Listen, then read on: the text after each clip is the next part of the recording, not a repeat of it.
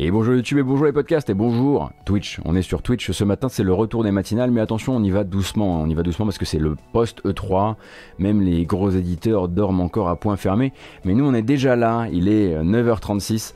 On est le lundi 21 juin. Euh, et on va essayer, ma foi, de faire un petit tour de ce que l'actualité du jeu vidéo a pu nous ramener. Voilà, sur les, les, dernières, euh, les dernières marées de l'E3. Euh, avant bah, de se diriger vers une semaine de matinale. Aujourd'hui, ce sera une matinale assez courte. Hein. Je rendrai l'antenne avant avant 11h. Et puis, euh, et puis ensuite, bah, une semaine euh, lundi, mardi, jeudi, vendredi avec du contenu actualité jeux vidéo. Et le mercredi à 9h, on jouera à des jeux vidéo puisque le pro gaming est ma passion. Euh, ce matin, on n'a pas trop véritablement de grandes bandes annonces à mettre en route comme étant euh, le truc important, comme étant euh, la grosse annonce, parce que forcément les grosses annonces sont passées bah, durant le 3. Hein. On, pouvait on pouvait y être un petit, un petit peu, un petit peu préparé. cependant, bah, on a quand même eu des nouvelles d'un grand absent de cette 3, un grand absent de cette 3 du côté de chez Microsoft, et on va regarder un petit peu ce qu'il avait à nous présenter le 17 juin dernier durant ce qu'on appelle le Xbox Extended, qui était donc un petit événement organisé par Microsoft pour donner soit des nouvelles informations sur des jeux qui ont été clarifiés et annoncés durant son, show E3, soit bah, pour laisser les absents peut-être s'exprimer un petit peu. Euh, et ça donnait du coup des nouvelles pour Hellblade 2. Alors comme on pouvait s'y attendre, eh ben, ce n'est pas une grande bande-annonce, une, grande et belle bande-annonce qui aurait euh, juste raté le coche de la présentation Microsoft. Euh, ici, bah, c'est tout simplement euh, le directeur du jeu qui va venir vous expliquer un petit peu comment ça avance tout simplement du côté de Hellblade 2. Hellblade 2 qui est un de ces jeux qui a pris un certain retard. Retard notamment lié au fait que c'est difficile de développer des jeux qui, qui, reposent à ce point sur des studios de motion capture bah, quand on est en pleine pandémie. Euh, et du coup, bah forcément, c'est un jeu qui, on le sait, va être probablement décalé au moins à l'année prochaine, mais très probablement plutôt vers 2023. Euh, et ici, c'est Tamim Antoniades, donc le boss du studio, euh, qui vient nous raconter un petit peu ben, les progrès qui ont été faits régulièrement, ces, ces temps-ci, et surtout en termes de technique. En termes de technique, donc du coup, hop, je vais vous avancer jusqu'au moment où le blabla s'arrête. En termes de technique, qu'est-ce qu'on sait à propos de Hellblade 2 désormais? On sait qu'il euh, eh euh, se repose sur de la photogrammétrie, ça il l'avait déjà dit, qu'il se reposera aussi sur beaucoup de motion capture avec un entraînement aux armes extrêmement extrêmement développé euh, vis-à-vis de l'actrice principale hein, qui joue toujours Senua dans le jeu, et puis l'intervention aussi d'Epic avec l'un de l'un des on va dire modules de son Unreal Engine, à savoir les MetaHumans. Les MetaHumans euh, vont euh, être l'une des technologies qui va permettre euh, à Ninja Theory de proposer des PNJ de meilleure qualité, des PNJ plus crédibles, plus humains, etc. etc. On imagine que c'est un studio qui a dû du coup aller chercher hein, d'autres manières de faire son jeu, bah, justement pendant que les studios de motion capture étaient fermés.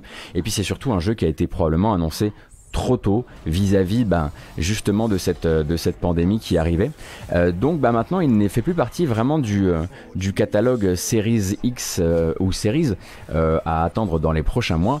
Et, et ça va plutôt être un, un, projet de longue, longue haleine pour Ninja Theory, euh, sachant qu'on sait que Ninja Theory, à côté de ça, a un deuxième projet, et on ne sait pas à quel moment il va venir s'intercaler là-dedans. Hein. Mais donc ce Hellblade 2 n'est désormais plus du tout un jeu à attendre tout de suite, et on le voit d'ailleurs avec la forme de ce carnet de développeur, hein, qui est... Euh, qui est plus une manière de dire un truc que dit Tamim Antoniades euh, au tout début de cette vidéo. Et c'est probablement un truc qui, pour les acheteurs de Series X, va faire, peut faire l'effet d'une petite bombe, pas grand chose, mais une petite bombe quand même. Le jeu va bientôt entrer en pleine production. C'est-à-dire qu'on l'imaginait euh, voir déjà en pleine production depuis un certain temps, on l'imaginait peut-être annoncer une date bientôt, mais eux sont plutôt là pour nous dire hum, hum, le jeu va entrer en pleine production bientôt.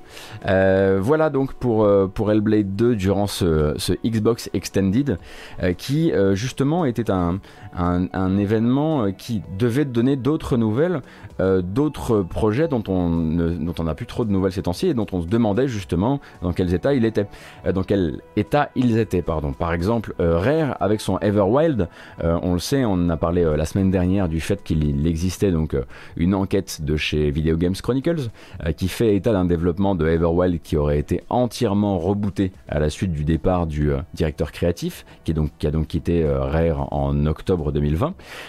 et il y avait toujours en tout cas la promesse, le rendez-vous donné par Microsoft, que durant ce, ce, Xbox Extended, on aurait des nouvelles de Everwild. Il faisait partie des jeux qui étaient mentionnés dans le petit teasing. Or non. Or il n'était pas là du tout. Or il n'était pas là ni pour confirmer un report, ni pour infirmer un report. Donc en son absence, il va falloir comme, faire comme si euh, mais comme si peut-être euh, la dernière enquête était vraie, la dernière enquête nous permettait de porter le regard pour Everwell plutôt sur un 2023, voire un 2024, sachant que ce n'est pas le projet principal de Rare. En tout cas, on sait que c'est une petite cellule interne de Rare, une trentaine de développeurs qui seraient sur le, qui seraient sur le projet. Donc eux vont continuer très probablement à porter ça jusqu'à 2023-2024. Et pendant ce temps-là, Rare, quels, sera quels seront euh, ces projets à venir? Il y en a un pour l'instant qui va falloir livrer, bah, de toute façon il est livré normalement demain, le 22 juin. Euh, donc mise à jour gratuite pour Sea of Thieves, toujours aussi gratuit avec la saison 3 qui arrive. Et donc Pirates Life, vous le savez, vous l'avez vu annoncer durant le 3. Donc cette collaboration avec Pirates des Caraïbes pour faire arriver Jack Sparrow dans Sea of Thieves, ça arrive demain. Et ils ont du coup sorti une petite bande-annonce de gameplay, euh, histoire de montrer ça un petit peu euh, en mouvement.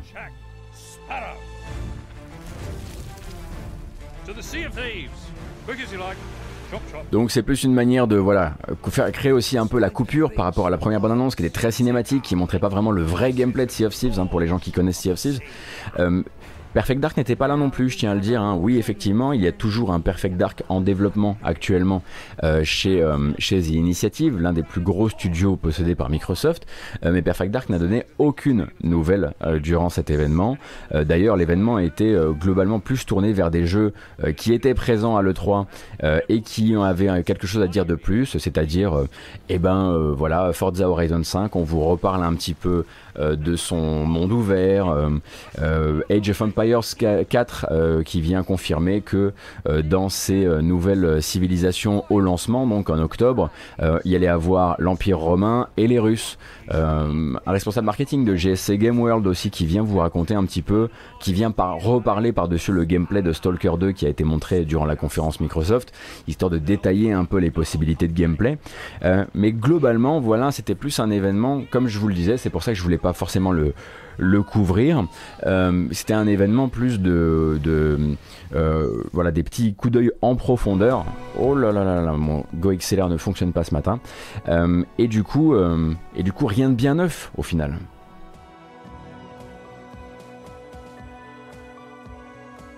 Oui, c'était effectivement intéressant. Il y a plein de trucs autour. Hein. La partie sur Flight Simulator et leur façon de l'adapter aux consoles, euh, etc. Oui, le nouveau, euh, enfin le retour du, euh, comment s'appelle-t-il, le studio machin là, le truc pour faire ses manettes? c'est pas le Creator Studio? Oui, donc le retour, le Xbox Design Lab, voilà, le retour de cet outil qui vous permet de designer vos propres pads pour Xbox Series. Comme ça, vous pourrez peut-être retirer le, drift des sticks Euh, merci beaucoup Dangofa pour les 6 mois. Alors, il y a un truc que moi je voulais vérifier très très vite avant de continuer. Voilà, c'est... Euh, je vais essayer de réparer mon Go XLR en live. Très bien. Ça a fonctionné, j'ai l'impression. Il y a du drift sur les, sur sticks Xbox Series. En fait, euh, Mintom, pour l'instant, il, il y a du drift sur toutes les manettes. Il y a surtout du drift sur les Joy-Con, comme on le sait, ça c'est pas, euh, pas tout à fait nouveau, euh, mais il y en a aussi euh, qui a été repéré sur les DualSense, il y en a qui a été repéré en fait sur les manettes Microsoft depuis la génération 2013-2014, donc depuis les manettes Xbox One, on en parle juste moins parce que euh, c'est euh, parce que c'est généralement ça se gomme avec les générations, avec les, séries en fait de, pads qui sortent, alors que chez Nintendo ça reste. mais donc effectivement qu'il y en ait actuellement, voilà sur les pads Elite, il y en a sur sur les pads les pads Series aussi et sur les DualSense aussi. Et ce qu'on attend en fait c'est de voir si du côté de la PS5 et de la, de la Xbox Series c'est juste les premières séries qui les premières séries de manettes qui sont mauvaises.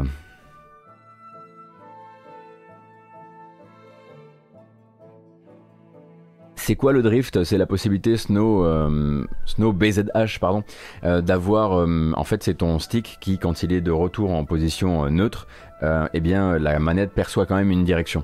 C'est ce que tu as beaucoup en souci sur les Joy-Con et que tu peux aussi avoir sur d'autres types de manettes. Alors, au passage, et très très très rapidement, le 3, enfin la sortie de 3 a été l'occasion pour Haze Light et Joseph Fares euh, de euh, alors je vous remontre pas de bande annonce cette fois-ci hein, parce que je pense qu'on a déjà euh, bien fait le tour de recommuniquer sur It Takes Two. It Takes Two qui est vraiment en train de s'imposer comme étant voilà un des un des poids lourds du jeu coopératif sur donc en local puisque It Takes Two après avoir franchi la barre des 1 million de copies distribuées franchit la barre des 2 millions. On rappelle que donc le jeu quand vous quand vous l'achetez vous avez la possibilité de faire profiter d'une copie on va dire un peu fantôme la personne avec qui vous avez décidé de jouer, parce que vous pouvez jouer, euh, vous pouvez jouer à distance. Euh, et euh, et donc cette deuxième copie, elle n'est pas calculée dans les dans les ventes du jeu, donc il n'y a, pas de, a pas de douille. It Takes Two a vraiment distribué 2 millions de copies en quoi L'espace de 3 mois, quelque chose comme ça. Donc c'est vraiment très très chouette pour lui. C'est vraiment très très chouette pour le message que ça envoie aux développeurs qui pourraient se poser la question de est-ce que c'est viable aujourd'hui ou demain euh, de faire euh, des, jeux, euh, des jeux de ce type? Parce que c'est un, jeu qui est foncièrement injouable seul, hein, parce que c'est voilà, c'est pas jouable seul ou en coop, c'est vraiment entièrement fabriqué sur de la coop. Et du coup, peut-être cette recherche absolue de, de délire de gameplay qui vont à chaque fois engager les deux joueurs de manière différente, avec des gameplays asynchrones, avec des idées de gameplay qui font que ça mérite aussi d'être refait en incarnant l'autre personnage.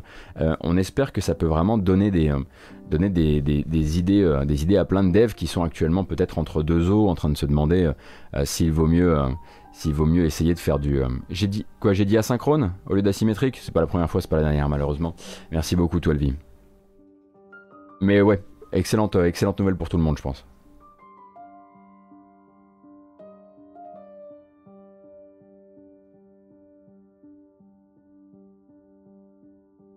Oui, c'est vrai que la composante Covid euh, peut, peut avoir joué Kaiba, c'est sûr. Mais bon, là, à une hauteur de 2 millions de copies, euh, je pense aussi que simplement l'accueil critique du jeu, euh, la manière dont il a été comparé à des très très grandes la coopération, qu'elle soit en ligne ou, locale, euh, a dû l'aider. Et ça, bah, c'est les qualités aussi intrinsèques, intrinsèques du jeu. Quoi. Quand le truc sort et qu'il y, a des, journaux pour titrer qu'on n'avait pas kiffé de la coop à deux comme ça depuis Portal 2, c'est sûr que voilà, ça fait passer un message fort. quoi.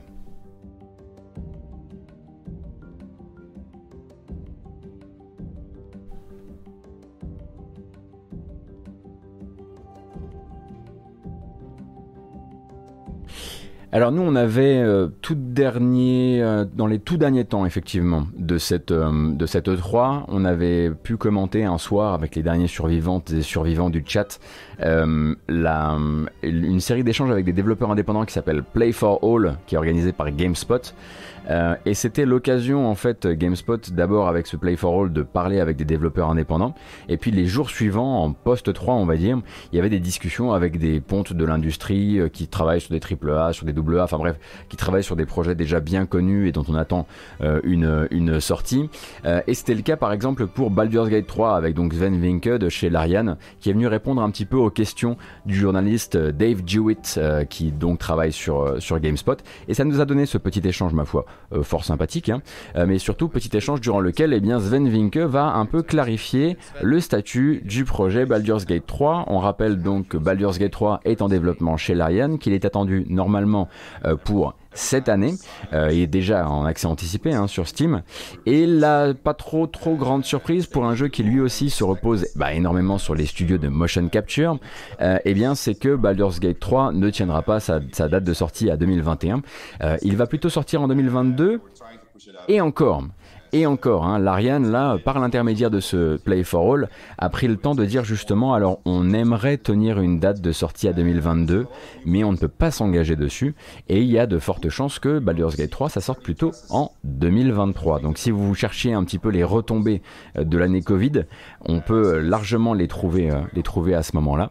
Euh, et donc plutôt un chouette échange hein, que je vous recommande au demeurant, parce que bon, Sven Vinke, il a, il a une approche très, très ouverte de la manière dont s'est développé, euh, des écueils qu'ils ont rencontrés en cours de route, euh, de ce qu'il veut pour le jeu et de globalement ce qu'il estime que le jeu mérite en temps de développement. Pour lui, c'est pas du tout un problème euh, que ça que ça décale parce qu'il estime que quand tu bosses sur Baldur's Gate 3, tu peux bien effectivement t'autoriser cette cette, cette petite prise de temps.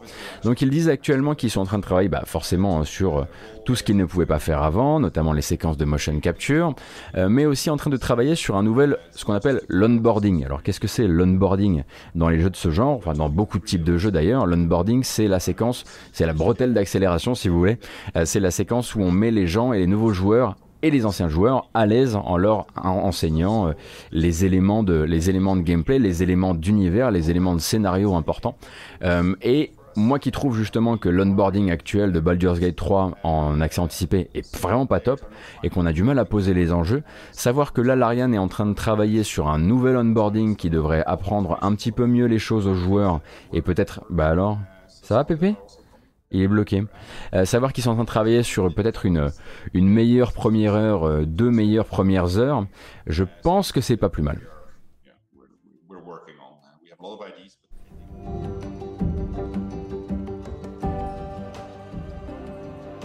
Il y a un petit souci dans mes, réglages son aujourd'hui. Faudra que je règle ça. Farfissa, merci beaucoup pour les 5 mois. Il donne effectivement du temps à ses équipes en annonçant ça, et puis à côté de ça, ça lui permet aussi de faire, faire donner suite à un propos qu'il avait eu par le passé, qui était de dire alors nous, on vous racontera pas qu'on n'a pas pris le Covid dans la tronche en termes de développement. Oui, nous, ça nous a beaucoup ralenti. Il l'avait dit.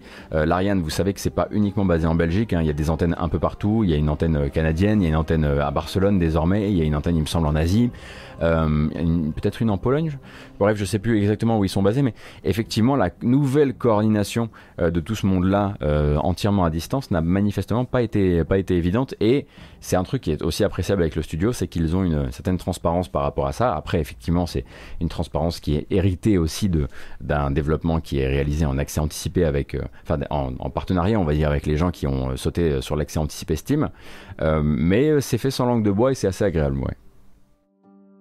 Des nouvelles du Tactical Divinity, bah Bussière de ce côté-là, en fait, ça n'a pas bougé. Le jeu a été mis euh, complètement au placard, euh, notamment parce que euh, je crois pas qu'il l'ait remis en route. aux dernières nouvelles, bah, de leur côté, les développeurs, enfin ceux qui devaient bosser sur le jeu, ont annoncé un nouvel épisode de Expédition qui s'appelle donc c'est Expédition Rome, qui du coup est entièrement bossé, entièrement bossé pour le compte de THQ Nordic. Mais sinon, euh, sinon là pour l'instant, euh, ah oui c'est Logic Artist, le studio en question.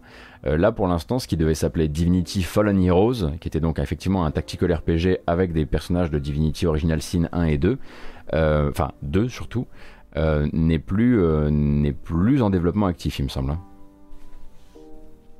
Il y a des studios à Dublin, Katmandou, Saint-Pétersbourg, Québec et Gand. D'accord. J'ai dit Gand, ça va? Je sais pas je voilà, je, je suis complètement. Euh, j'espère ne pas, ne pas commettre un impair.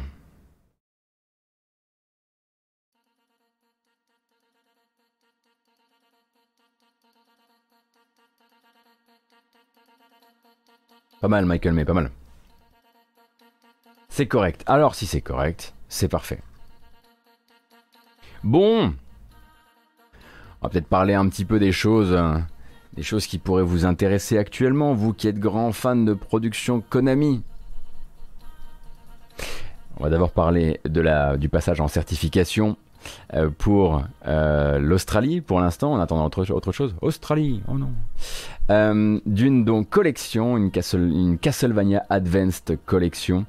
donc vous le savez, hein, Konami, c'est pas parce qu'ils ne produisent plus de jeux en interne qu'ils n'ont pas déjà envie de continuer à produire des jeux manifestement avec des partenaires externes, euh, mais aussi d'exploiter un maximum leur euh, back catalogue, leur catalogue rétro.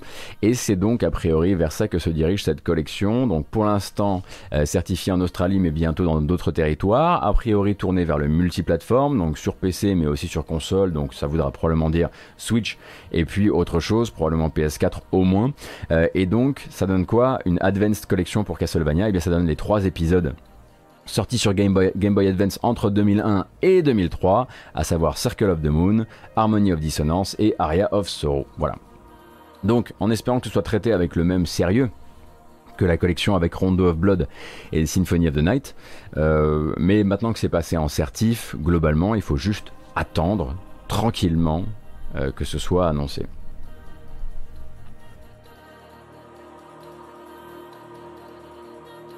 Moi, j'en ai fait aucun de cela. Du coup, je suis plutôt content.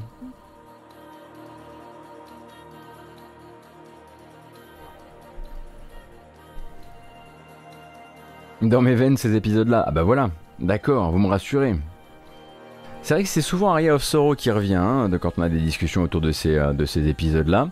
Je connais les BO, je connais très bien celle de, de of Sorrow justement. Donc euh, oui, j'ai un peu d'avance par rapport à ça, mais, euh, mais hâte de les faire, ouais. Aria of Sorrow, c'est le Castlevania qui m'a fait aimer les Castlevania.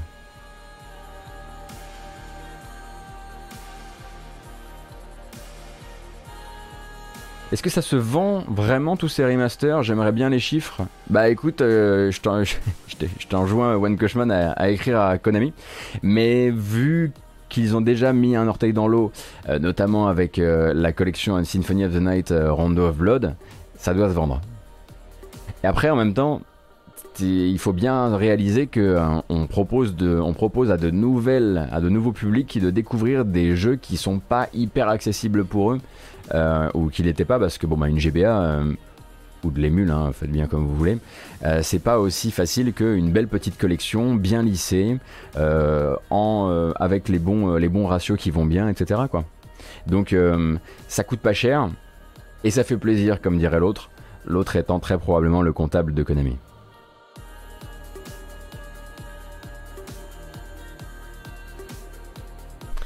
Rectification, c'est Kuala Lumpur et non Katmandou. Euh, ah oui, Gamer du dimanche. Ok, pour les, sites, euh, pour les sites de l'Ariane. Oui, je me disais bien qu'il y en avait un à Guildford. Ouais, mais je suis pas hyper bien réveillé ce matin, donc il faut que je fasse un petit peu attention, désolé.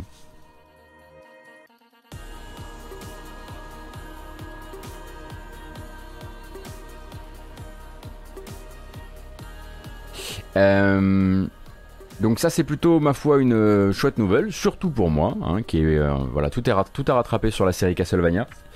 Euh, et puisqu'on est dans le rétro, euh, manifestement, on reviendra sur Konami tout à l'heure, euh, il semblerait aussi que bah, durant cette euh, présentation euh, de gameplay, on va l'appeler comme ça, de Battlefield 2042, euh, qui, est, qui était mené à, l'E3. Et il semblerait que les fans des, on va dire des bons vieux Battlefield se soient sentis un petit peu pousser des ailes et l'envie de rejouer à un bon vieux Battlefield, à un bon vieux Battlefield avec donc des serveurs bourrés à bloc et des gens qui font les idiots en quad ou, en, ou en hélicoptère. Et du coup, en fait, Electronic Arts, par l'intermédiaire d'un de ses, d'un de ses community managers, est très heureux d'annoncer qu'il y a un gros gros retour de hype, en tout cas à la hauteur évidemment de la date de sortie du jeu, euh, sur Battlefield 4. Et en fait Battlefield 4 euh, serait un petit peu pris d'assaut en termes de en termes d'occupation des serveurs, tant et si bien que Electronic Arts, qui est plutôt du genre généralement à débrancher des serveurs à la moindre occasion, hein, dès qu'il y a le dès qu'il y a le moindre intérêt, euh, le moindre signe de désintérêt sur un jeu, et eh bien là est en train de rallumer des serveurs sur Battlefield 4 pour accueillir l'arrivée des joueurs déjà de ceux qui se sont hypés évidemment avec l'annonce de Battlefield 2042 et puis aussi bah il y a eu une offre hein, il y a eu une offre commerciale avec Amazon Prime. Du coup si vous aviez donc euh, un abonnement Amazon Prime vous aviez directement accès gratuitement au jeu.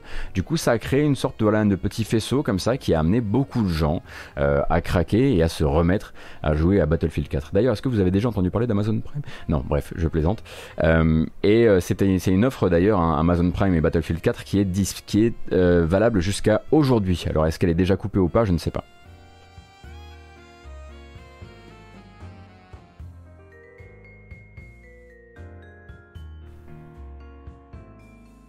Si les sous-titres posent problème, vous pouvez les désactiver, hein, il y a un bouton pour ça.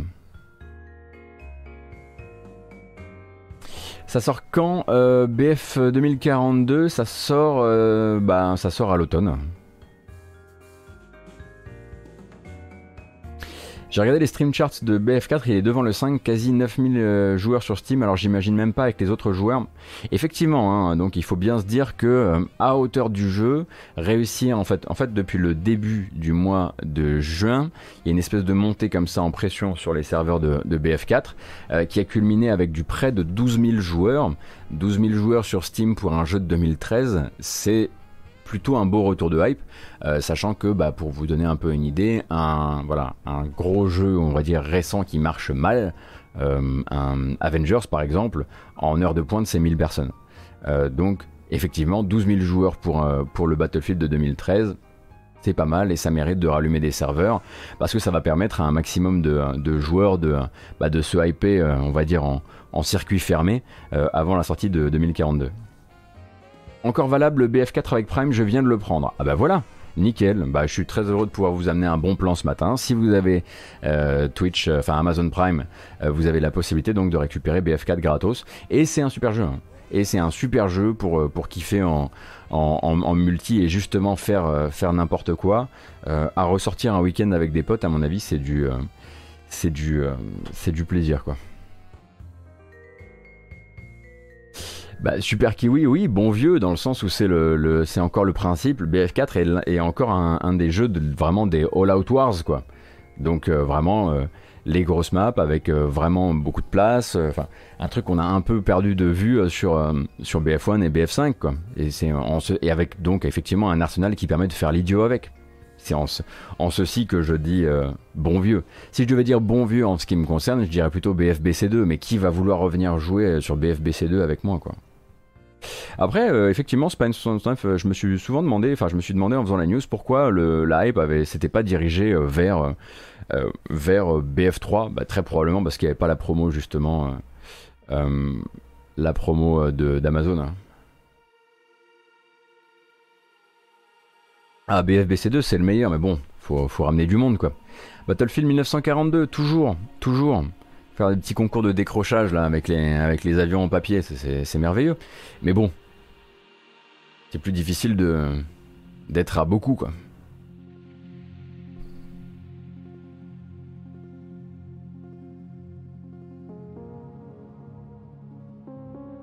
en revanche, il y a bien un, jeu que j'ai, un de la série que j'ai vraiment vraiment pas, pratiqué, c'est le 2142, ouais.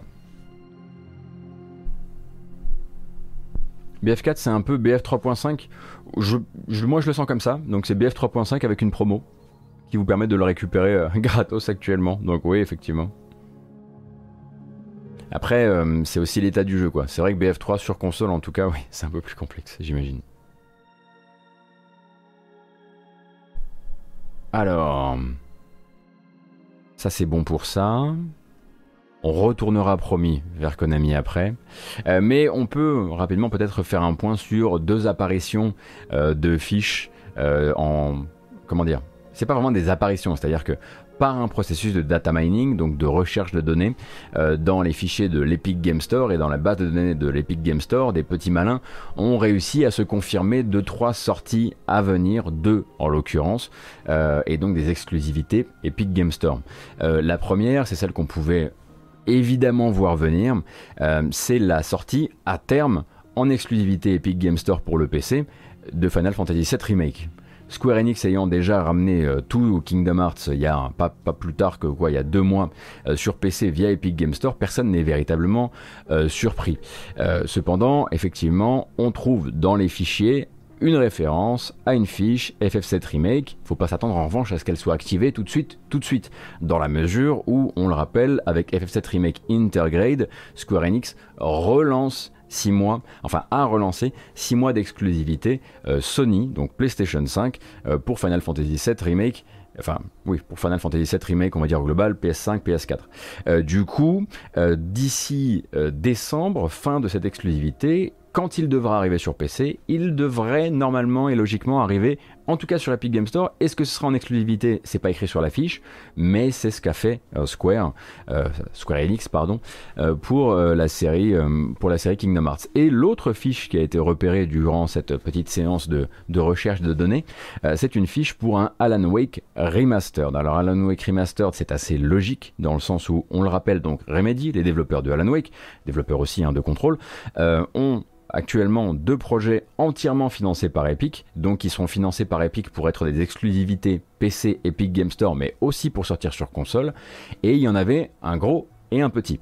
Euh, l'une des rumeurs récurrentes chez les insiders de l'industrie, les Jeff Grubb et les Jason Schreier, euh, c'est que le gros projet, ce serait un Alan Wake 2. On en a déjà parlé ici, mais pour l'instant, aucune confirmation de ceci.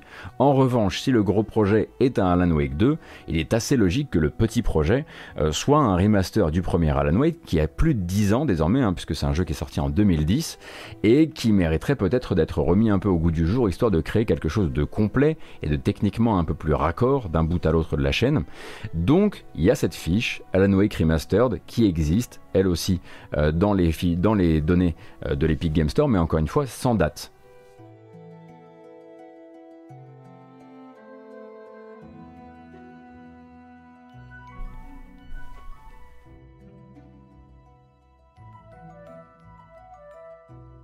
Faut voir les frais, hein. faut voir aussi euh, si vous étiez Team Sweeney, si vous aviez effectivement traversé euh, le mois de juin euh, en, racontant à tout le monde les chèques, pas mal, enfin les jolis petits chèques que vous avez sortis pour des exclusivités, est-ce que vous croyez que Team Sweeney ne tenterait pas de sortir un maxi chèque pour FF7 Remake? Genre un très très très gros chèque?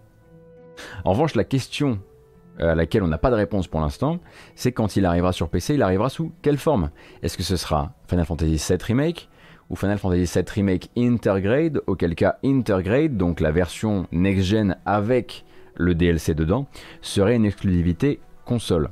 Euh, je pense qu'ils peuvent se permettre de sortir la version Intergrade sur PC également. Euh, à voir.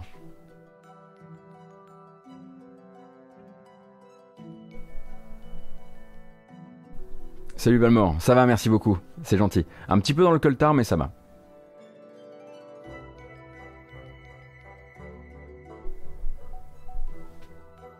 Euh, quid du procès Epic versus Apple Bah, il y a encore quelques semaines de, euh, délibération hein, à attendre, voire quelques mois. Donc pour l'instant, pas de nouvelles.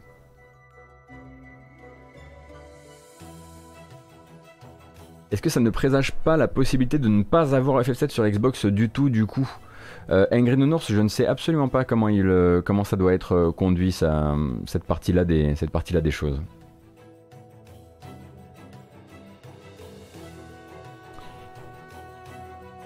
Intergrade, c'est la version avec Yuffie, c'est ça Non Non, allez, on la refait. Intergrade. Intergrade, c'est la version next-gen euh, de, euh, de FF7 Remake sur PS5. Et Intermission, c'est le nom du DLC. Mais vous pouvez avoir effectivement Intergrade sans avoir le DLC Intermission si vous avez fait euh, la bascule gratuite. Si vous l'achetez directement sur PS5, en revanche, Intermission est dans Intergrade. Pas plus, pas plus, pas plus. Doucement. N'essayez pas de m'entraîner plus profondément dans le, dans terrier du lapin.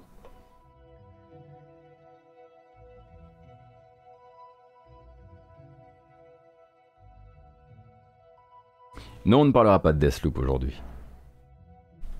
Et si on l'a eu via le PS Plus, et eh bien dans ce cas-là, la bascule n'est pas gratuite. Voilà. Et du coup, bah, il n'y a pas de DLC.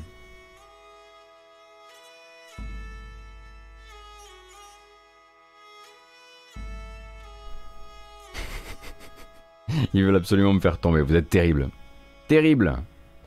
Euh, bah tenez, pendant qu'on est en train de parler des voilà des, des, des, absents, euh, oui, Bayonetta 3 était absent de l'E3.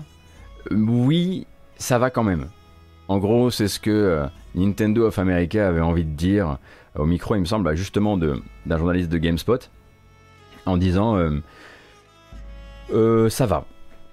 Le projet suit son cours. Alors ça c'est ce que dit euh, un premier porte-parole. Et puis le deuxième, ça a été de dire, euh, je dirais même qu'il suit bien son cours. Voilà. C'est tout ce qu'on a comme information sur Bayonetta 3. Pour cette 3 2021. Donc euh, voilà, prenons le temps, soufflons un grand coup. on imagine qu'il se montrera quand il aura quelque chose à montrer. mais en tout cas, il tenait à rassurer sur le fait que le développement n'a pas été interrompu.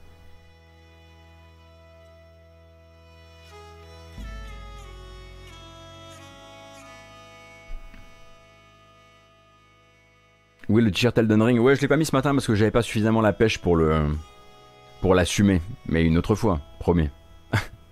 D'ailleurs, j'y pense. Merci beaucoup Alpha, merci Code Junk, merci euh, Famous Fish, merci Billy Average, euh, Phare, etc. Parce que j'ai vu passer quelques quelques euh, subs que je n'ai pas, pour lesquels je vous ai pas remercié. Merci beaucoup.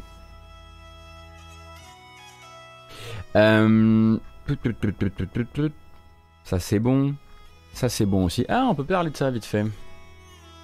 Parce que c'est vrai que je vous avais parlé du fait que c'était teasé qu'il allait être montré, et puis ensuite ça a été le 3, et on a complètement oublié effectivement de faire un point sur le prochain CyberConnect 2, euh, à savoir Fuga Melodies of Steel, qui s'est non seulement montré après ce teasing, mais aussi annoncé et daté, et daté pour le 29 juillet. Donc en fait c'est un jeu de après-demain.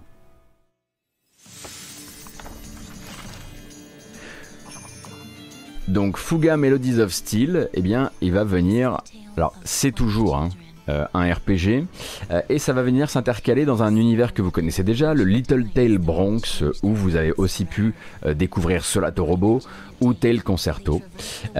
et donc bah, celui-ci va venir vous proposer une histoire avec une douzaine de gamins qui, dans une, au milieu d'une guerre, bah, vont prendre justement, vont, vont, se réfugier dans cette espèce de tank, cette espèce de char d'assaut monde qui va devenir un peu à la fois leur repère mais aussi leur véhicule et euh, qui vont euh, ensuite partir explorer des donjons. Il va y avoir des combats entre de tank à tank. Il va y avoir des passages où on va récupérer des ressources dans des, euh, dans des donjons.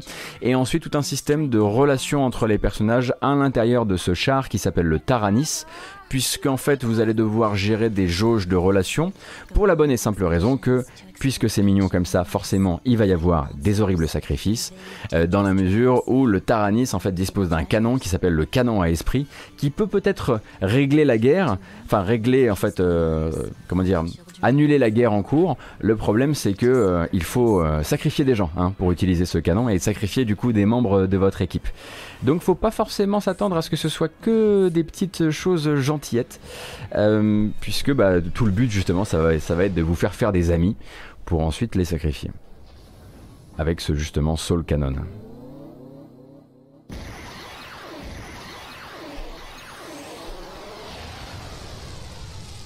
Ça se positionne où dans le multivers FF7 Je crois que ce n'est pas dedans. Crois. Et je veux pas m'avancer. Bon après c'est voilà, on, sent le CyberConnect 2 hein, là-dessus, il n'y a pas de voilà, il y a toujours ce côté un petit peu fauché aux entournures. Ça sortira donc en téléchargement uniquement chez nous sur PC et console le 29 juillet. Vous aurez évidemment la possibilité, si vous le voulez, de vous payer des collectors beaucoup plus chers que la version originale, mais il me semble que le jeu dans sa version originale coûte 30 euros.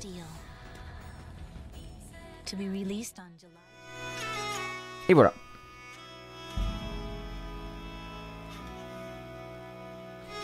« 40 euros pour la version, euh, pardon, Karchou Ah, c'est, ah oui, d'accord. Ah j'avais effectivement annulé les, 9,99 récents. Euh. Donc 40 euros et non 30.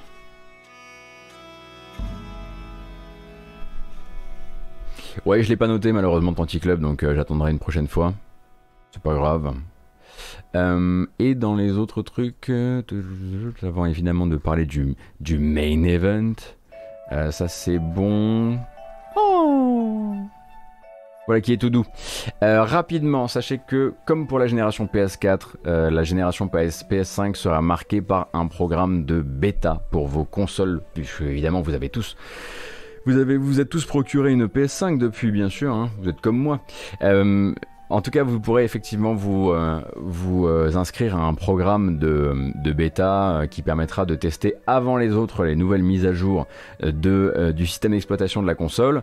Donc pour ça, c'est très simple. Hein, il y a effectivement un, lien sur le site officiel qui vous permet de simplement dire bah, j'aimerais être candidat pour, ce programme de bêta et vous recevrez un mail si vous êtes sélectionné. Si vous êtes sélectionné, en fait, vous pourrez tester les prochaines mages, sachant que contrairement à l'école Xbox, ce n'est pas genre une mage bêta par mois ou par euh, deux mois, c'est un peu plus espacé. Là, la prochaine, elle est censée arriver dans quelques mois et par exemple, on sait juste qu'elle va apporter des choses majeures. Donc, voilà, c'est un peu difficile de voir hein, le genre de, le comment dire, d'engagement qu'on prend. En revanche, c'est toujours la même chose. Hein. si vous faites partie du programme de bêta, qu'il sorte quelque chose qui n'est pas stable, vous pouvez toujours à n'importe quel moment, via un bouton dans, dans l'OS, revenir sur une version stable du système d'exploitation. Euh, mais on imagine qu'à terme, bah, c'est là aussi qu'ils vont commencer à implémenter euh, le support des SSD externes et ce genre de choses. Donc, si vous voulez essayer ça un petit peu en, en comment dire, en avant-première, ce sera la, la bonne manière de faire. Merci Madingue pour le lien. Mandoade, merci infiniment. Ce sera pour une prochaine fois, promis, euh, le t-shirt euh, le t-shirt Mozi.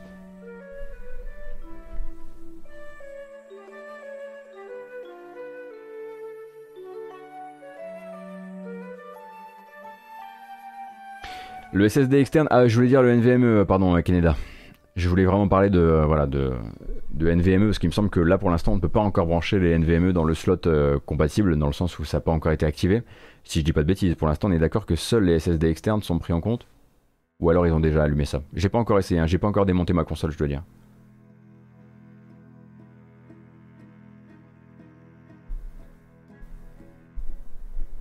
C'est bien ce que je me disais.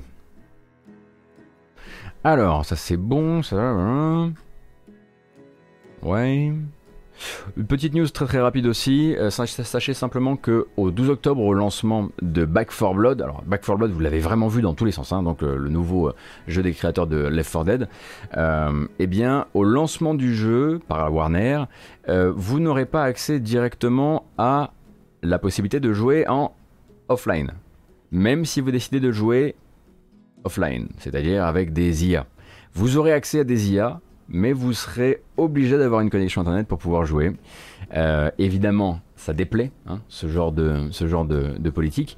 Et donc Warner a déjà, euh, entend déjà la critique et promet que l'année prochaine, vous aurez la possibilité euh, de désactiver euh, cette, euh, d'activer une option qui vous permettra de jouer sans avoir une connexion automatique, mais au lancement, enfin une connexion automatique, connexion obligatoire, pardon, mais au lancement, vous serez obligé d'avoir cette fameuse connexion pour pouvoir y jouer si vous décidez d'y jouer en multi avec avec des IA. Alors effectivement, bon.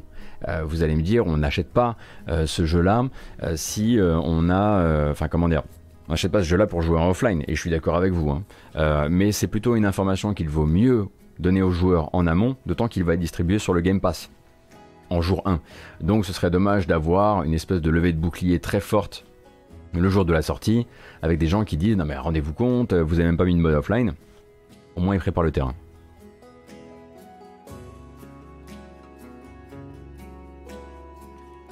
Est-ce que ce sera vraiment jouable en solo, Back 4 Blood? Est-ce que les IA sont les IA sont nuls de base, non Bah Rendash, oui, bien sûr. Mais ça, ça n'empêche pas. Enfin, je veux dire, à partir du moment où il y a la possibilité de jouer en solo, euh, on ne qualifie pas le truc. L'important, c'est juste que les joueurs soient au courant que euh, même s'ils décident de jouer avec ces IA nuls, ils seront obligés d'être connectés.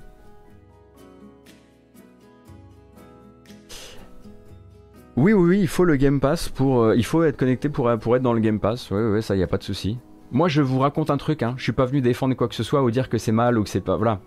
Euh, je, conçois que c'est moins problématique sur ce jeu-là que sur d'autres. Je suis complètement d'accord avec vous.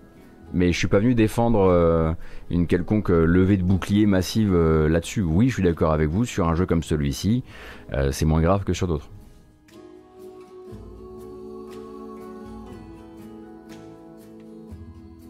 Il y a encore des familles où la bande passante se négocie âprement. Ah oui, c'est vrai, ça. J'ose à peine imaginer. Bon allez, on va en parler, on est obligé d'en parler. Euh, ce matin ou un autre, hein, mais on en reparlera quoi qu'il arrive, puisque ça va rebouger cette semaine. Bon, il y a longtemps, on avait effectivement regardé ce teaser, c'est vrai. Voilà, on avait regardé le teaser de Abandoned et je vous avais expliqué comment les pauvres développeurs d'Abandoned chez Blue Box Game Studios avaient été obligés de se défendre après avoir bah, donné l'impression à, un pan particulièrement amateur de théorie du complot d'Internet euh, que ce jeu-là, exclusif euh, à la PS5, eh bien, cachait en fait le un des nouveaux projets euh, de Hideo Kojima et de Kojima Prod. Et on s'était dit mais comment un truc, un tel truc peut-il arriver? Et à l'époque effectivement ça semblait un peu un peu light hein, euh, comme euh, ligne de, conduite. La ligne de conduite de l'époque était que euh, on connaissait pas trop le studio, qu'on les, on les avait jamais vus avant et que quand on faisait des recherches à leur sujet, bah, c'est comme s'ils étaient sortis de terre du jour au lendemain. Forcément, les fans de Kojima en avaient très très besoin d'une théorie du genre, bah, dans la mesure où bah, les deux derniers jeux, à part Death Stranding que Kojima a annoncé, ont été annoncés via de fausses sociétés. Hein. C'était le cas effectivement pour Phantom Pain. C'était le cas pour Pitié aussi. Euh, du coup, voilà, les internautes sont à l'affût de la moindre, absolument, la moindre, moindre, moindre information qui pourrait surtout leur donner un plus bel E3 que le 3 qu'on a eu euh, et peut-être la preuve que Kojima est au travail euh, sur, sur un, autre, un autre projet. Le problème, c'est que depuis le studio, après s'être excusé un temps d'avoir voulu jouer à ce, à ce truc-là, et eh bien maintenant le studio est en train de se wow, le studio est en train de se baigner dedans, mais vraiment en train de se baigner dedans. C'est-à-dire que c'est que des petites annonces et puis ensuite des ah non désolé on voulait pas du tout dire ça. C'est que des trucs du genre le vrai nom d'Abandon, ça commence par S, ça finit par L, et quand les gens disent c'est Silent Hill ou Silent Hills effectivement parce que bon bah le dernier Silent Hill euh, annulé s'appelait Silent Hills, euh, eh bien eux de, tweeter euh, non non pas du tout, attendez c'est pas du tout ce que vous croyez. Euh, vous savez bien que Silent Hill ça appartient à Konami, etc. Et bah, en fait ça fait un week-end entier que tout Internet est très très très euh, à l'affût des moindres infos euh, qu'ils pourraient avoir là-dessus. Et c'est bon, ils ont créé leur théorie. La théorie maintenant, elle est, euh, on n'attend plus qu'une chose, c'est qu'elle soit confirmée euh, ou infirmée. Alors il y a là-dedans un mélange de plein de choses. L'apparition soudaine. Attention, je suis pas là pour vous dire, je vais pas vous raconter que j'ai fait une enquête. Hein. J'ai pas fait une enquête. Tout est sur Reddit et les gens qui ont fait une vidéo où ils faisaient style, ils, font une enquête, ils ont tout récupéré sur Reddit aussi. mais voilà, le truc qui, excite à un moment les internautes, c'est le fait qu'on est soudain vu apparaître euh, euh, le nom d'un créateur du jeu qui s'appelle donc euh, Hassan Karaman. Oui, c'est Hassan Karaman, donc H-K, Hassan Karaman, Hideo Kojima. Euh, du coup, les gens ont commencé à se dire attendez, bah, c'est forcément le nouveau Joachim Mogren. Euh, donc, euh, on veut savoir qui est ce Hassan Karaman, on veut savoir ce qu'il a fait avant. Ils ont commencé à chercher sur le sujet, ils ne l'ont pas trouvé. Ils ont trouvé sur lui des infos effectivement de type un compte YouTube, un compte YouTube qui a l'air effectivement de porter dans, son, dans le nom du, du compte YouTube une référence à la date officielle d'annulation de Silent Hills. Puis ils ont trouvé un compte PSN, un compte PSN qui aurait exactement le bon nombre de trophées sur le PSN et qui aurait manifestement joué à un jeu qui n'a pas vraiment existé. Bref, il y a beaucoup de choses comme ça qui sont en train de s'exciter dans tous les sens. Ils sont retournés voir la, bande-annonce de Abandoned. Ils ont vu qu'à un moment, il y a un graffiti sur un mur et il y a un arbre qui, barre deux lettres et ces deux lettres, et eh ben, c'est P et T. Donc voilà, Pity. Euh, et au fur et à mesure, on est surtout en train de se dire, alors, soit c'est Kojima, et puis bah, il y a des chances en fait que ce le soit parce que oui, en tout cas, Jeff Keighley, euh, donc producteur du Summer Game Fest, mais aussi grand pote de Kojima, a l'air d'être dans la, dans la confidence, a en tout cas confirmé qu'il allait participer au reveal du jeu cette année, et allait participer, participer euh, en disant euh, oui, euh, j'ai eu des nouvelles de Hassan Karaman il y a encore pas longtemps, alors que Hassan Karaman, c'est personne dans l'industrie, on ne sait absolument pas qui c'est. Euh, mais Jeff Kelly a l'air d'avoir en, tout cas accepté de participer à cette histoire-là. le problème, c'est que c'est hyper dangereux en fait. Je, soit c'est Kojima et puis bon bah voilà, grillé d'avance, garçon, va falloir changer ta technique parce que créer des fausses boîtes à un moment ça finit par se voir. soit en fait c'est pas ça. Et Jeff Kelly a en plus accepté euh, de participer à cette, euh, à cette espèce de grande mascarade. Et ça va, ça ne peut que s'abattre sur eux, mais de, de, très très forte manière. C'est-à-dire que s'ils ne sont pas un jeu Kojima, s'ils ne sont pas affiliés à Silent Hill, pour tout tout à fait être affiliés à Silent Hill, hein, vous savez qu'il y a a priori entre deux et trois projets Silent Hills a priori dans les cartons, euh, Silent Hill pardon, chez Konami, qui aurait été, qui aurait été externalisé, merci, un petit peu partout et notamment en Europe. Euh, eux sont censés venir donc de, euh, de Hollande, oui de Hollande, mais je ne vois pas comment ça pourrait être une bonne idée de jouer à ce teasing là si vous n'avez rien à annoncer d'autre que lol c'était une blague, nous ne sommes absolument pas Kojima. mais on devrait avoir des nouvelles bientôt puisque en fait il y a un journaliste qui a fini par appeler le studio, qui a fini par tomber sur prétendument donc la personne qui serait Hassan Karaman, même si bon, bah, on sait qu'il y, avait effectivement quelqu'un qui jouait Joachim Mogren hein, à l'époque de, à l'époque de, Phantom Limb, hein, le mec qui avait des, bandages autour de la tête là. Euh, et du coup, eh bien, le studio donc Blue Box euh, s'engage à sortir une, euh, une présentation, un reveal du jeu dans les jours à venir par l'intermédiaire d'une application PS5 alors ça c'est le truc un peu zarbi, euh, qui devait donc normalement sortir demain sur PS5, mais le studio a depuis annoncé qu'ils allaient euh, avoir quelques heures ou quelques jours de euh, retard sur la sortie de cette application PS5 teasing pour des questions de localisation. J'aurais tendance à dire que si c'était vraiment un truc créé par Kojima, il n'y aurait pas un retard de 3 jours au dernier moment. Ce serait, à mon avis, beaucoup plus beaucoup plus léché, beaucoup plus préparé à l'avance et il n'y aurait pas des retards. Enfin, je la localisation, c'est un truc que Kojima connaît dans son process de production euh, et je pense que du coup, ce serait un peu moins amateur. Je pense qu'on se fait, on fait surtout face à un gros gros soufflet euh, qui risque de s'abattre pas trop sur nous, mais surtout sur eux.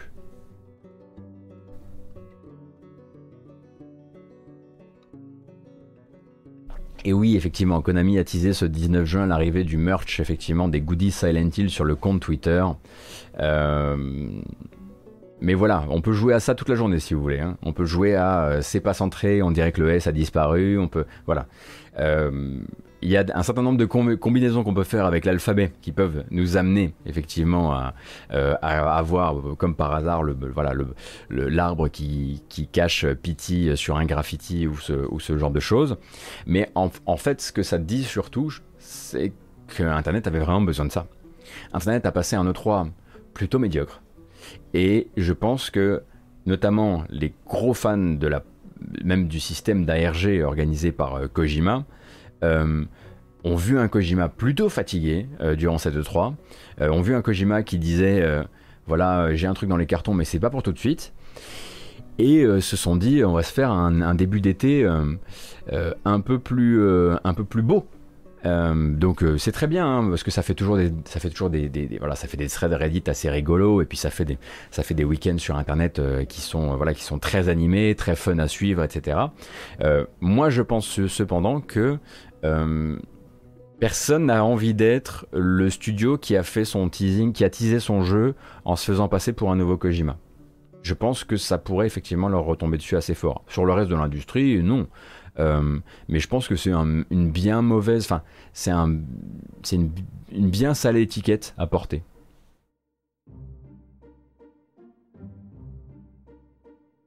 Et puis si c'est vrai, bon, ma foi, si c'est vrai, il y aura probablement pas grand chose à mon avis euh, de, en rapport avec le jeu qui a été montré. Enfin, en tout cas, le jeu qui a été montré déjà, bon, techniquement c'était pas ça. Euh, et effectivement, voilà, teaser de la survie horrifique effectivement en, milieu, en milieu naturel, avec des éléments de vraie survie, donc là voilà les, médicaments, les bandages, le fait de se faire des, des attelles, ce genre de choses. Est-ce qu'il pourrait y avoir un Silent Hill comme ça ou un Pity comme ça? Bref, j'en sais rien. Honnêtement en plus c'est pas vraiment mon, mon domaine d'activité habituel. Euh, non mais en fait, oui, effectivement, je vous ai pas tout fait. Je vous ai pas dit que oui, Karaman, dans, une dans un type de traduction en turc, peut vouloir dire la même chose que l'une des significations de idéo en japonais. Oui, voilà, je vous laisse aller sur Reddit. Oui, amusez-vous. mais non, j'allais pas tout vous raconter ce matin, et surtout, j'allais pas vous faire des trucs du genre. Alors? Alors? Vous y croyez pas, vous? Coïncidence? C'est pas le style de la maison.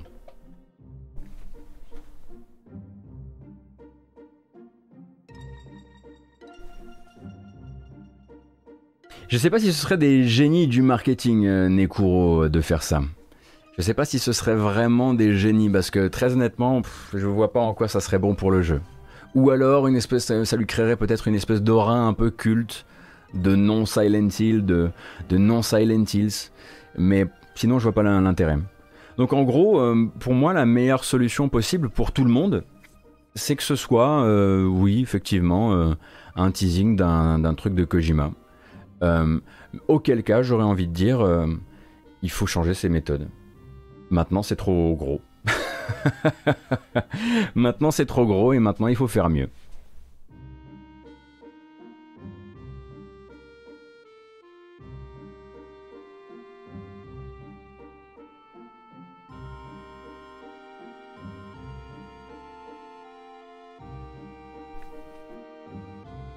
Pour savoir, faudrait que le père Fidalbion mène l'enquête. Ouais, mais le père Fidalbion, c'est pas, il a pas les, il a pas les bons contacts. Toute façon, on devrait être fixé, hein, comme je le disais, dans la, dans la journée, euh, dans la journée, dans la semaine, puisque normalement, il doit y avoir un deuxième, une deuxième partie de ce teasing. Hein, évidemment, on imagine que ça va pas être une bande annonce avec, euh, avec euh, le reveal, etc. Mais il devrait y avoir un nouveau temps de ce teasing, s'il en est dans les jours à venir. Après, bon voilà, quand vous, consultez la page Reddit, faites bien attention parce qu'en fait, il y a une sorte de présentation un peu justement conspi euh, qui fait qu'il y a des trucs très solides qui, qui, font vraiment se dire ah ouais putain quand même. Euh, notamment bah, la présence de Jeff Kelly qui de nulle part euh, soi-disant un gars l'aurait DM et lui aurait dit j'aimerais que tu participes à la promo de mon jeu et il aurait dit oui j'invite tous les développeurs français indépendants à envoyer un DM à Jeff Kelly pour savoir si euh, il peut participer à l'ARG de leur jeu. Je suis pas sûr qu'ils disent oui. Donc effectivement, la présence de Kelly est un truc un peu gros, euh, mais à côté de ça, les trucs à base de euh, le logo, enfin, il s'appelle Blue Box et un jour on a vu Kojima poser avec une boîte bleue. je suis pas sûr que tout soit aussi bien pensé que vous ne le pensez. En tout cas, que certains ne le pensent.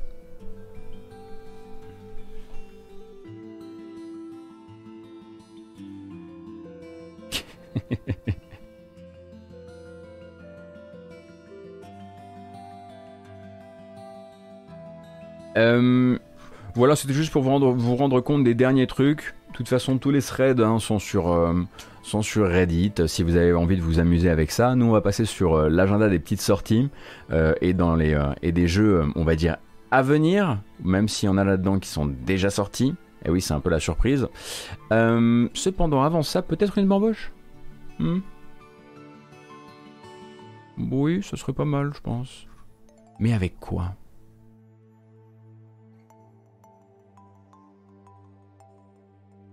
Ah si, c'est bien ça. Alors combien sommes-nous? 1446. C'est pas rien C'est pas trois personnes C'est vrai ça.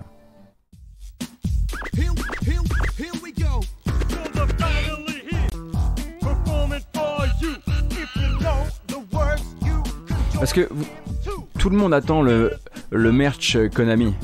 Mais qui attend le merch Donkey Kong 64 Moi. Et qui d'autre?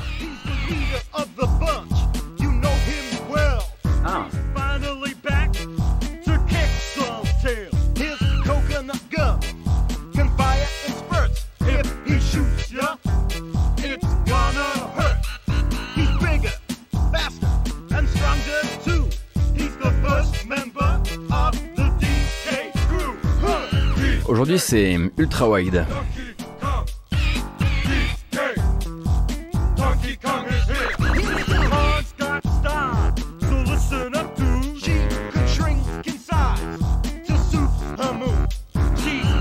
Oh non. Ah oui. Ah oui. Toujours là. Allez, on s'étire. Voilà, on ne perd pas les bonnes habitudes. Ce sera ensuite le journal des sorties, des trailers. Et moi, je rendrai l'antenne d'ici 15 minutes. Hein. Je vous préviens, aujourd'hui, c'est très court. C'était plus une remise en jambe, si vous voulez. Et demain, évidemment, euh, Switch Pro, euh, Death Stranding 8, euh, Silent Hill? Ah Voilà, ça c'est intéressant un Silent Hill dont dans le titre il y aurait un point d'interrogation. Silent Hill? Ah, voilà. Vous voyez, là on est déjà en train de parler, voilà, on parle du, marketing de l'après, nous. Et c'est nous qui allons gagner à la fin.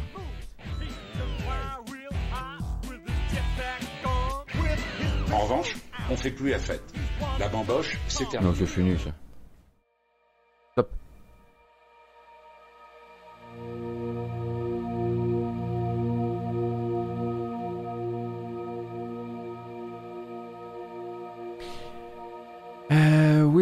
Tout à fait, bien sûr. Que voici, que voilà. Alors, la première info. Attention. Oh, la petite musique. Qu'est-ce qu'on est bien. Calme-toi, Kratos. Qu'est-ce que tu fais? Pourquoi t'es encore là? Va-t'en Incroyable. Donc, on disait, euh, on, finit par oublier hein, les, bonnes, euh, les bonnes manières avec euh, le 3, tout ça, les conférences, mais il y a des jeux actuellement gratuits sur Epic Game Store. Et donc ce serait bien que vous puissiez en profiter un maximum. Donc actuellement sur Epic Game Store, vous pouvez vous procurer gratuitement, donc en, créant un compte, Overcooked d'un côté, cool, si vous n'avez pas déjà fait Overcooked, et également Hell is Other Demons, qui est donc un petit shooter pixel art avec une incroyable BO par Rémi Gallego, que je vous recommande chaudement. Et la semaine prochaine, c'est Overcooked 2 Ouais, bah vous l'avez quand même déjà tous fait. Pardon, Overcooked 2 mais vous l'avez quand même déjà tous fait. Euh, et euh, la semaine prochaine, ce sera la belle dose, avec d'un côté Sonic Mania, si vous l'avez pas déjà tous fait, Et Horizon Chase Turbo, si vous l'avez pas déjà tous fait non plus. Euh, je pense que vous connaissez Sonic Mania, du coup je vous propose plutôt de regarder une bonne annonce de Horizon Chase Turbo si vous ne connaissez pas. Euh, je vais aller chercher ça tout de suite.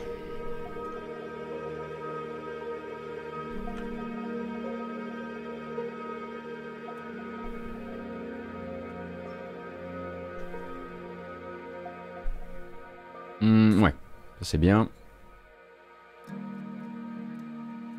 Normalement ça fonctionne quand j'appuie sur ce bouton, normalement.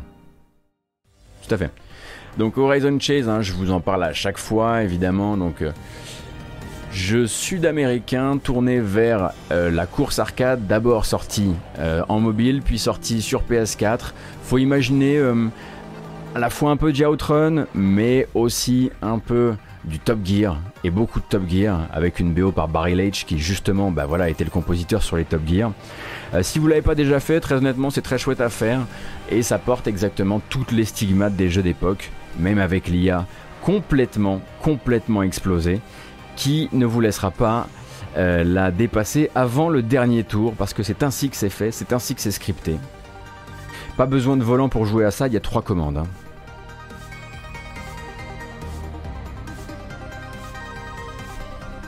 Mais l'ambiance est vraiment top et la zik aussi.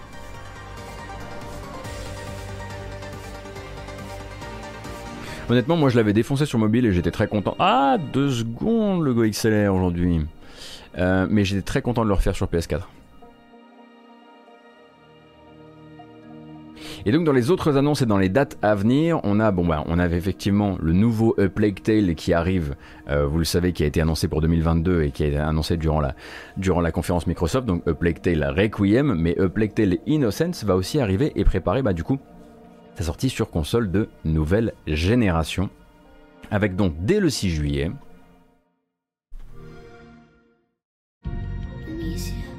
Sur PS5 et sur Series. Avec de la 4K et du 60 images par seconde, ainsi comme d'ailleurs son successeur, que d'une version Switch avec du cloud. Donc vous avez vraiment toutes les possibilités hein, pour euh, jouer au jeu si vous ne l'avez pas encore fait. Si vous possédez le jeu sur PS4 ou sur Xbox One, la mise à niveau est gratuite, ce qui fait également extrêmement plaisir. Et on imagine aussi, alors attention ça c'est pas sûr, puisque le jeu est dans le Game Pass de Microsoft, il y a des rumeurs qui disent que la version PS5 alors ça c'est un peu plus compliqué. Il y a des rumeurs qui disent que la version PS5 serait le jeu PS5 du PS Plus du mois prochain, du mois de juillet. Alors vous allez me dire, ils sont quand même gonflés de mettre euh, cette mise à niveau en jeu PS5 du PS Plus du mois de juillet. Et je vous dirais oui, mais en ce moment c'est un peu la galère pour tout le monde, euh, notamment sur les sorties de jeux PS5. Euh, du coup, voilà, c'est a priori une possibilité. Ça vaut quoi le cloud sur Switch? Il y a vraiment des gens qui jouent avec ça. Écoute, j'ai vu deux trois personnes qui étaient pas, forcément dégoûtées de leur de leur expérience de contrôle sur Switch avec avec cette version cloud. En revanche, il faut vraiment que ta connexion soit au top. Si vous n'avez pas fait euh, Plague Tale, vraiment, vraiment, vraiment, j'espère que vous prendrez ce temps. Euh, c'est un jeu, je le redis à chaque fois, c'est un jeu qui est piloté par ses personnages, par son ambiance hallucinante, sa direction artistique, ses, voilà, ses dialogues, son, voilà. Le gameplay est plus une structure qui permet de porter tout ça et qui permet de le porter le nombre d'heures que vous fera euh, cette histoire, euh, mais pas plus. C'est-à-dire que vous allez vite vous dire, dis donc, c'est vraiment de, de vraiment de l'infiltration puzzle type, type année 2000 et c'est vrai et c'est pas un problème. Euh, mais il a juste la bonne durée. Il a, tout ce, je trouve que toutes les pièces s'imbriquent bien pour que ce ne soit pas un problème. Ça pourra peut-être être un problème pour vous, auquel cas le Game Pass et le PS Plus, s'il arrive dans le PS Plus en version PS5, sont vos amis pour ce genre de, situation.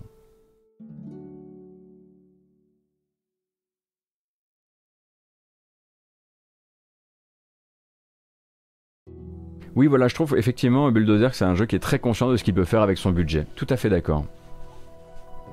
Et puis, euh, bon voilà, moi, je dois dire que autant Amicia que Hugo sont deux personnages que j'ai vraiment adorés. Euh, et euh, il y a des gens qui aiment pas Hugo. Moi, j'ai trouvé que le personnage était hyper réussi. La VF, vous posez même pas la question. Vous partez en VF, la VF, elle est d'une qualité hallucinante. Vous avez Feodor Atkin qui fait le méchant, c'est, du bonheur. et ouais, non, vraiment moi, tout ce qui est écriture du jeu et, personnages, etc., tout m'a beaucoup plu. il arriverait quand sur PS Plus Du coup, Kylie Bless You? Si, Alors, si les rumeurs sont vraies, mais en même temps, c'était les mêmes rumeurs du coup qui donnaient euh, qui parlait des. C'est le même leaker hein, qui parlait des derniers euh, jeux du PS Plus qui, ont, qui, se sont, qui se sont avérés, qui sont montrés corrects. Euh, il me semble que du coup on serait sur le 6 juillet, ouais.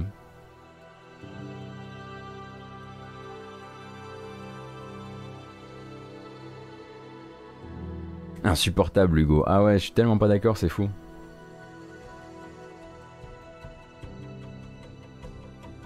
Euh... Je pense qu'on est bon. Et le 8 juillet, c'est Devolver qui tient à vous dire que vous pourrez jouer à Boomerang X. Est-ce que vous vous souvenez de Boomerang X? Ça, je ne sais pas.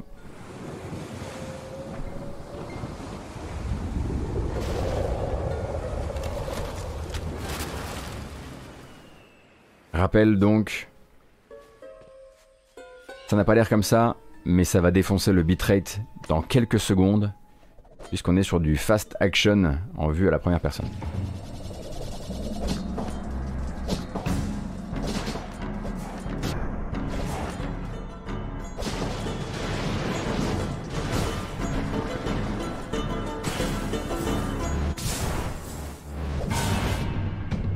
Donc lui arrive donc Boomerang X, il arrive sur il me semble toutes les plateformes le 8 juillet, je vais revérifier ça. Et ben voilà, PC et Switch avant toute autre chose.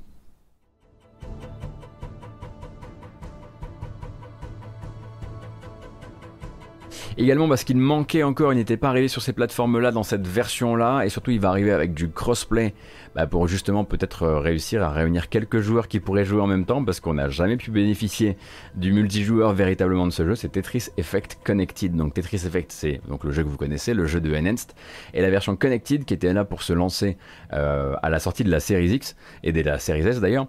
Euh, eh bien, c'est un jeu qui a tellement pas été acheté que bah oui, il y avait un mode multijoueur, mais moi j'ai jamais croisé, j'ai pourtant beaucoup essayé, mais je n'ai jamais croisé un autre joueur en live. et donc en fait maintenant Tetris Effect Connected avant de s'être d'abord lancé sur PlayStation puis d'être arrivé sur Xbox, et eh bien, euh, enfin Tetris Effect, maintenant Connected arrive sur PS4, sur Epic Game Store, sur Steam et également sur Oculus Quest avec du crossplay. La bande-annonce d'époque c'était celle-ci. Donc ça, ce sera pour, le, fin juillet. Si vous n'avez pas déjà Tetris Effect, bah, vous prenez Connected. Si vous l'avez déjà, ça changera pas la vie. Hein. Oui, c'est vrai qu'en revanche, j'ai pas joué en local, Kurgi.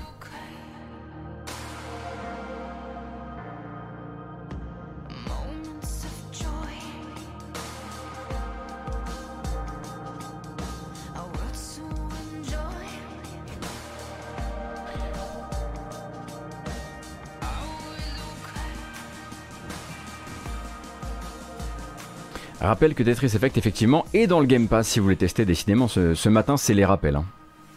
C'est un, jeu, qui est très bien en VR mais qui est très bien aussi sans. Je vous recommande franchement de le faire si vous avez, si vous avez un casque de VR et que vous n'avez jamais joué à Tetris Effect, vous allez prendre une clacasse monumentale. Sinon, euh, sinon ça à plat c'est pas mal non plus et, la BO défense c'était vraiment un de sur la génération précédente c'est vraiment un truc euh, qui m'a beaucoup marqué. Il apporte quoi ce Tetris Effect? C'est juste Tetris dans de beaux décors avec une jolie musique. Sodarky, c'est c'est ça, mais en même temps, c'est pas ça. C'est-à-dire que c'est un Tetris qui est très sensoriel. Euh, c'est euh, oui, effectivement, tu pourrais dire que c'est juste ça, mais tout ce que tu viens de citer en, en ingrédients euh, crée effectivement une autre expérience, quelque chose de très différent, avec la musique adaptative, avec le fait que quand tu déplaces les pièces, tu crées de la musique également. donc c'est pas juste un joli Tetris faut vraiment le voir pour le croire. Et comme souvent, il y a un côté hippie, effectivement, Bulldozer. Euh, il faut vraiment, si en réalité virtuelle, ça prend vraiment euh, tout son sens. Et c'est vraiment très, euh, voilà. Bah c'est voilà, ça, raccroche avec avec ce que ce que Mizuguchi aime faire, à savoir voilà des choses qui, qui dont on s'en souvient aussi dans les dans les membres, quelque chose comme ça. mais est-ce que c'est Gerbotron en VR Pas du tout. Euh, vous ne bougez pas. Le plateau va bouger un peu devant vous, il y a des trucs qui vont se balancer, vous êtes dans une sorte de pièce avec des décors. Euh, mais non, c'est absolument et c'est impossible d'avoir le mal euh, d'avoir de la cinétose en réalité virtuelle sur Tetris VR, enfin Tetris, Effect, pardon. On continue vite fait avec, là on se projette plutôt vers septembre, le 10 septembre en l'occurrence, avec une nouvelle bande-annonce très rapide pour Tales of Arise, qui cette fois-ci est centrée sur le personnage de Alphen, qui est un des deux personnages principaux du jeu.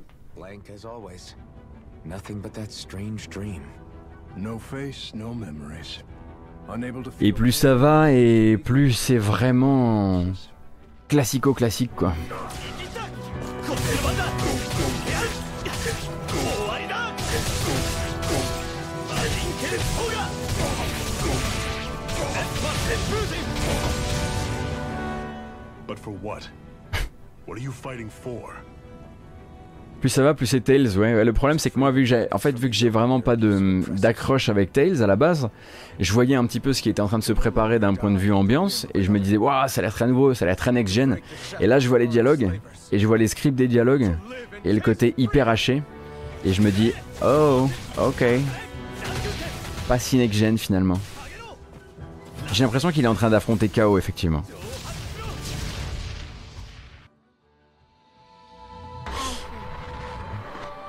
Donc vous avez 15 minutes de gameplay également sur la page, il me semble, euh, japonaise de Bandai Namco, page YouTube. Donc là c'était vraiment juste ça. Et on embraye direct. Non Si, on peut faire ça rapidement. Donc disponible en accès anticipé depuis un certain temps désormais, RoboQuest, qui est donc un FPS, un fast FPS lyonnais, euh, va donc annoncer qu'il arrive aussi sur console Xbox.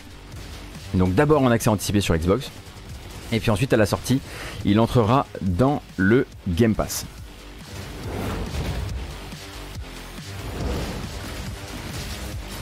Donc il me semble que c'est un jeu qui n'avait pas hyper bien commencé euh, sa, ligne de vie en accès anticipé, euh, parce qu'il manquait un peu de contenu. Et il me semble que plus ça va et mieux ça va. Moi j'ai joué il y a très très très longtemps quand, quand j'avoue que c'était pas encore incroyable. Alors qui fait ça à Lyon? C'est un studio qui s'appelle Rise Up.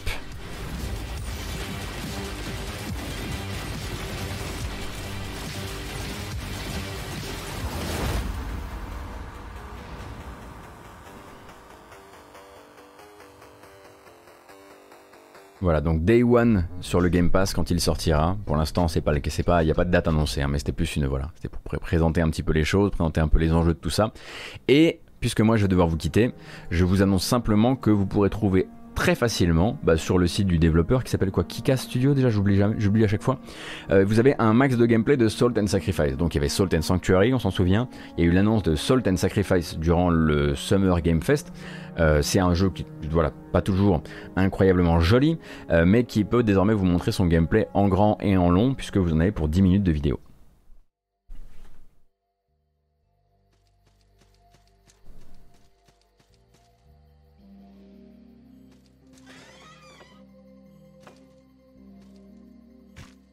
On rappelle, hein, que les Salt N désormais, puisque c'est comme ça que s'appelle la, série, euh, se réclament vraiment d'une filiation euh, Souls-esque mais en 2D. Euh, le premier n'avait pas de couleur, le deuxième a un petit peu de couleur. Donc là évidemment c'est pas hyper rythmé puisque c'est une séquence de gameplay entière.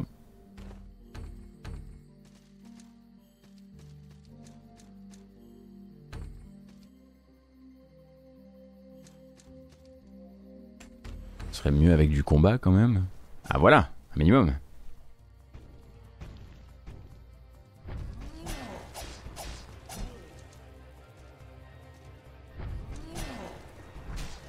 Donc c'était plutôt, plutôt une, voilà, une manière de vous, de vous rappeler, de vous dire que la vidéo existe et que vous pouvez la trouver très facilement. D'ailleurs, madame vous a mis le, le lien sur le chat. Quel homme. Et on va s'arrêter pour aujourd'hui, parce que je vous avais dit qu'aujourd'hui c'était très resserré, parce que j'avais pas trop trop le temps parce que j'ai vraiment un rendez-vous très important malheureusement à 11h. Donc euh, voilà, je vais euh, je, je, je, rentre tout ça dans un minimum de temps. Demain, je serai de retour à 9h. À 9h pour vous présenter d'autres jeux, d'autres news, je l'espère, etc., etc. En tout cas, j'espère que le retour, en tout cas, vous remettre un petit peu dans les, euh, dans les habitudes, ça vous a plu. Ça m'a permis de ne pas vous abandonner un lundi matin. Voilà, je n'aurais pas osé vous faire un coup pareil. Qu'est-ce que je peux vous dire avant que l'on bambochame? Absolument pas français. Ah bah si, voilà ce que je peux vous dire. On se retrouvera cet après-midi en live à une heure encore non communicable ou communiquée, très probablement autour de 15h, pour faire, vous me voyez venir, un point sur la version PS4 FAT de Cyberpunk 2077 puisqu'il revient sur la boutique de Sony aujourd'hui même. Ça tombe bien, le jeu est installé sur ma PS4 FAT, donc on va faire un petit peu un tour de ce qu'on peut attendre de cette version, sachant que vous le savez, Sony a déjà mis en garde que tout n'avait pas été réparé durant les six derniers mois, mais puisque j'ai déjà fait une fois le tour de Reddit avec euh, ce vilain visage, Autant le faire une deuxième éventuellement, mais surtout vous donner une information qui me semble importante, à savoir, voilà, maintenant, qu'est-ce qu'on peut faire avec Cyberpunk sur PS4. Voilà, euh, je vous donne rendez-vous du coup cet après-midi. Cette vidéo s'en va sur les plateformes habituelles. Euh, YouTube en tête avec une version euh, chapitrée, et puis plateforme de podcast, Apple Podcast, Spotify, Google Podcast, Podcast Addict, vous connaissez un peu l'histoire. Si vous voulez soutenir la chaîne et soutenir la matinale, ça se passe soit sur Twitch, ça vous l'avez remarqué, soit sur Utip avec la page utip.io slash gotos qui vous permet de passer en dehors du système Amazon habituel. Euh, et en plus, moi je touche plus dessous, bref, on s'en fout. Euh, je vous souhaite une excellente journée, on se donne rendez-vous euh, cet après-midi. Merci encore, et à plus